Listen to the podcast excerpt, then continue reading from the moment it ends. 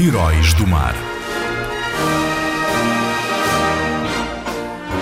Agora é hora de falar do grande herói do mar, Pedro Álvares Cabral.